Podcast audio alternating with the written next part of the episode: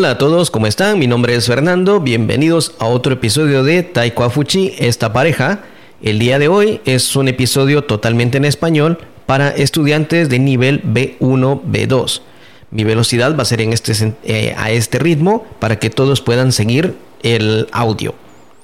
Bueno, el día de hoy voy a hablar un tema que han preguntado varias personas Muchas personas incluso lo comentan, he visto algunas publicaciones en Facebook al respecto y me gustaría dar mi punto de vista. Personas preguntan en Facebook, ¿cuál es el acento de español, de idioma español, más difícil de entender? ¿O cuáles son los más fáciles para entender para estudiantes?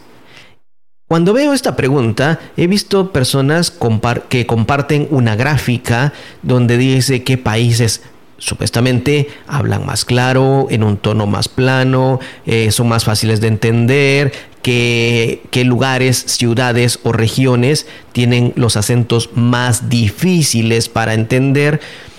Y bueno, Está bien, tienen la libertad de hacer esta tabla, no voy a decir que están equivocados, me imagino que se basan en algo, en experiencias, en encuestas, que han desarrollado un estudio de fondo para saber qué acentos de español son los más claros.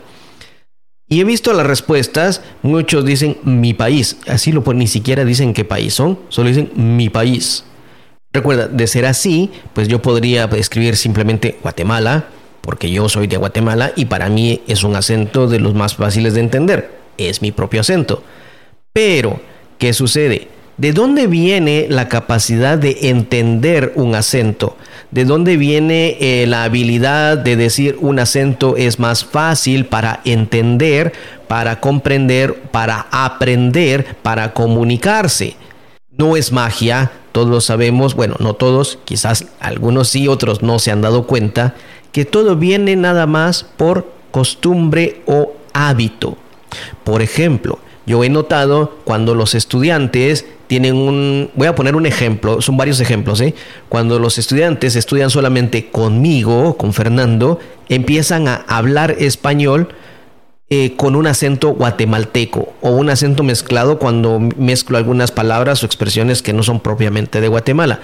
Y, los estudiantes siguen mi acento porque es, ese es el input, ese es el ingreso, lo que reciben de el idioma español. Lo mismo sucede cuando los estudiantes tienen un maestro español. Empiezan a hablar como españoles, usar, la, es, usar expresiones como españoles, pronunciar la C como la Z y es totalmente válido porque ese es, eso es lo que reciben, el, lo que se llama el input del idioma. Y reciben solamente pronunciaciones, acentos, expresiones españolas. ¿Qué pasa cuando los estudiantes tienen un maestro que es argentino? Pues empiezan a hablar en ese tono y para ellos ya es normal, se acostumbran desde el inicio a escuchar el acento argentino y empiezan a hablar con el acento de, ese lugar, expresiones de ese lugar, etcétera, todo igual. Entonces, no es que para un estudiante se le ha hecho más difícil aprender un acento, simplemente que ha recibido desde el inicio entrada o input de ese acento. El estudiante podrá decir, mi maestro es argentino, entonces para mí ese acento es el más fácil de entender, pero si escucho acento español no lo voy a entender.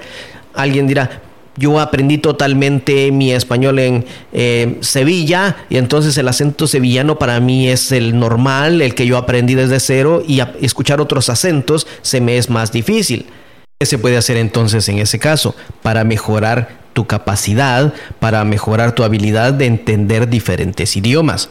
Bueno, lo recomendable, desde mi punto de vista, ah, claro, esa es una opinión personal, es que tomes clase con maestros de diferentes países.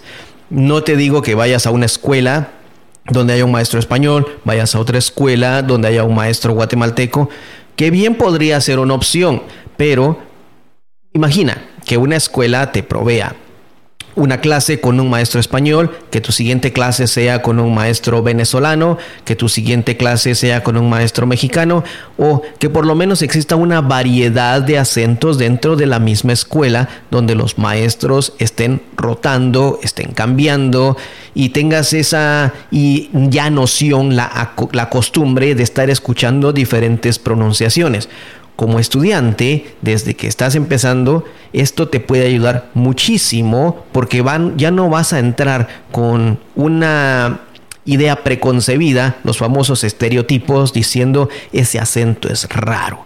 No, simplemente lo vas a escuchar y el cerebro lo interpreta como una persona habla de una forma, otra de otra, pero lo vas a ir entendiendo poco a poco y te vas a dar cuenta y lo vas a aceptar natural. Y no importa si desarrollas la pronunciación o el acento de un maestro, porque igual te estás comunicando y te vas a dar cuenta que el acento al final, importante, importante, no es. Sí te puede ayudar para mejorar pronunciación, depende si quieres vivir, si tu meta es vivir en Argentina, pues qué mejor que estudies con un maestro de Argentina.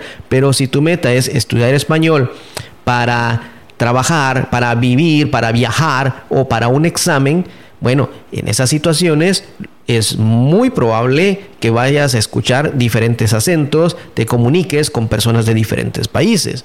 Las personas, por ejemplo, este episodio es para estudiantes de nivel B1, B2. No podrán negar que desde nivel A2 más o menos en el examen DL los audios ya tienen acentos. Ya hay personas que hablan de, con acentos de diferentes lugares.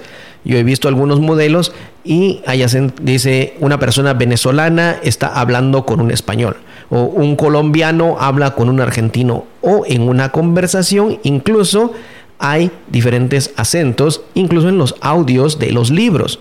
Entonces, qué mejor que irte preparando, irte acostumbrando. No hay que discriminar un acento por el hecho de ser un país al que no estás acostumbrado. De hecho, esto nos pasa incluso a los nativos.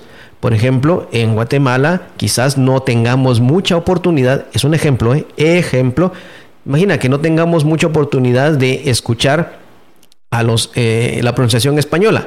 Bueno, hoy en día es normal por la televisión y por el cable, pero tal vez antes no. Entonces una persona llegaba y hablaba con acento español y las personas lo podían ver raro.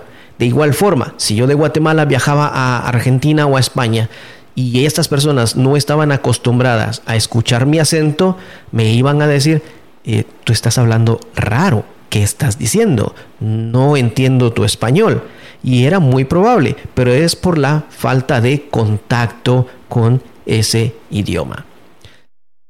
¿Te lo, preguntas otra vez acerca de si es cierto o no es cierto? Bueno, mira esto, te lo pongo hablando en tu propio idioma, que sería chino. ¿Qué pasa? Cuando vamos a la escuela, cuando vamos a una clase, nos dicen que hay que estudiar un chino estándar. Pero, ¿cuál es el chino estándar? El acento de Beijing es diferente al acento de Hong Kong. El acento de Guangzhou es diferente al acento de Xi'an. Y si vivimos en Taiwán, el acento de Taipei también va a ser diferente al acento de Tainan, por ejemplo. Entonces, pero todo es chino. A veces le pregunto a mis estudiantes, ¿cuál es el correcto? Y todos me dicen, el nuestro. Pero ¿cuál es el tuyo? Si cada ciudad tiene diferente acento. Y todos se quedan pensando, ah, ¿de verdad, de verdad varía mucho? Para nosotros es igual, lo entendemos todo. Bueno, para nosotros nativos también podemos entender otros nativos, aunque aceptamos que hablan de diferente forma, con diferente ritmo o, como decimos, cantado. Es una forma de decir diferente acento, cantado pero eh, sigue siendo el idioma español. La gramática sigue siendo la misma. El idioma va a tener diferentes pronunciaciones de palabras de acuerdo a la región donde se ubica. Y recuerda, todo idioma es afectado por las lenguas nativas que se hablaban en esa región o que se hablan aún en esa región. Entonces el idioma español ha sido afectado por eso, el idioma chino también ha sido afectado por eso, por todas las lenguas nativas que hay. Pero lo más importante y lo mejor es que conservamos la misma gramática. Ciertas diferencias coloquiales sí habrán, pero el acento a la larga deja de ser importante cuando se trata de comunicación efectiva. Podemos viajar, podemos comprar, podemos conocer, podemos hacer negocios y nadie te va criticar nada por tu acento. Simplemente es diferente pronunciación. Y recuerda, para nosotros ver a una persona chinohablante hablar español, entendemos que no es nativo y va a tener su propio acento. Es normal y no hay un gran problema por eso. Así que ya lo sabes, si alguna vez te preguntan qué acento es más difícil o más fácil de entender, todo depende de con cuál tienes más contacto o con cuál estás más acostumbrado. No hay más difícil, no hay menos difícil. Depende de la experiencia que tengas aprendiendo o practicando el idioma. Pero todo va a ser posible si lo practicas un poco más. Este ha sido el episodio de hoy. Y mejor si consigues una clase, una escuela donde te den maestros eh, con diferente pronunciación, valga la publicidad. En Yunfei, nuestros maestros, tenemos todos diferente acento y estamos rotando en las clases para que nuestros estudiantes puedan escuchar diferentes acentos, diferentes pronunciaciones y no tengan este problema de decir ese acento es más difícil, este acento es más fácil. La idea es que el estudiante se sienta más cómodo y esté más eh, tranquilo para aprender y aprenda mejor. Si te ha parecido interesante este episodio, compártelo con alguien más. Sería un placer saludarte, saber desde dónde nos escuchas. Déjanos un mensaje, déjanos cinco estrellitas. Es gratis, no te cobramos por eso. Síguenos en nuestras redes sociales. Recuerda, tenemos cursos intensivos de tres veces por, semana, una vez por semana también, si no tienes mucho tiempo. Eh, este eh, mantente atento de nuestras nuevas actualizaciones. Eso ha sido todo por hoy. Yo soy Fernando. Adiós.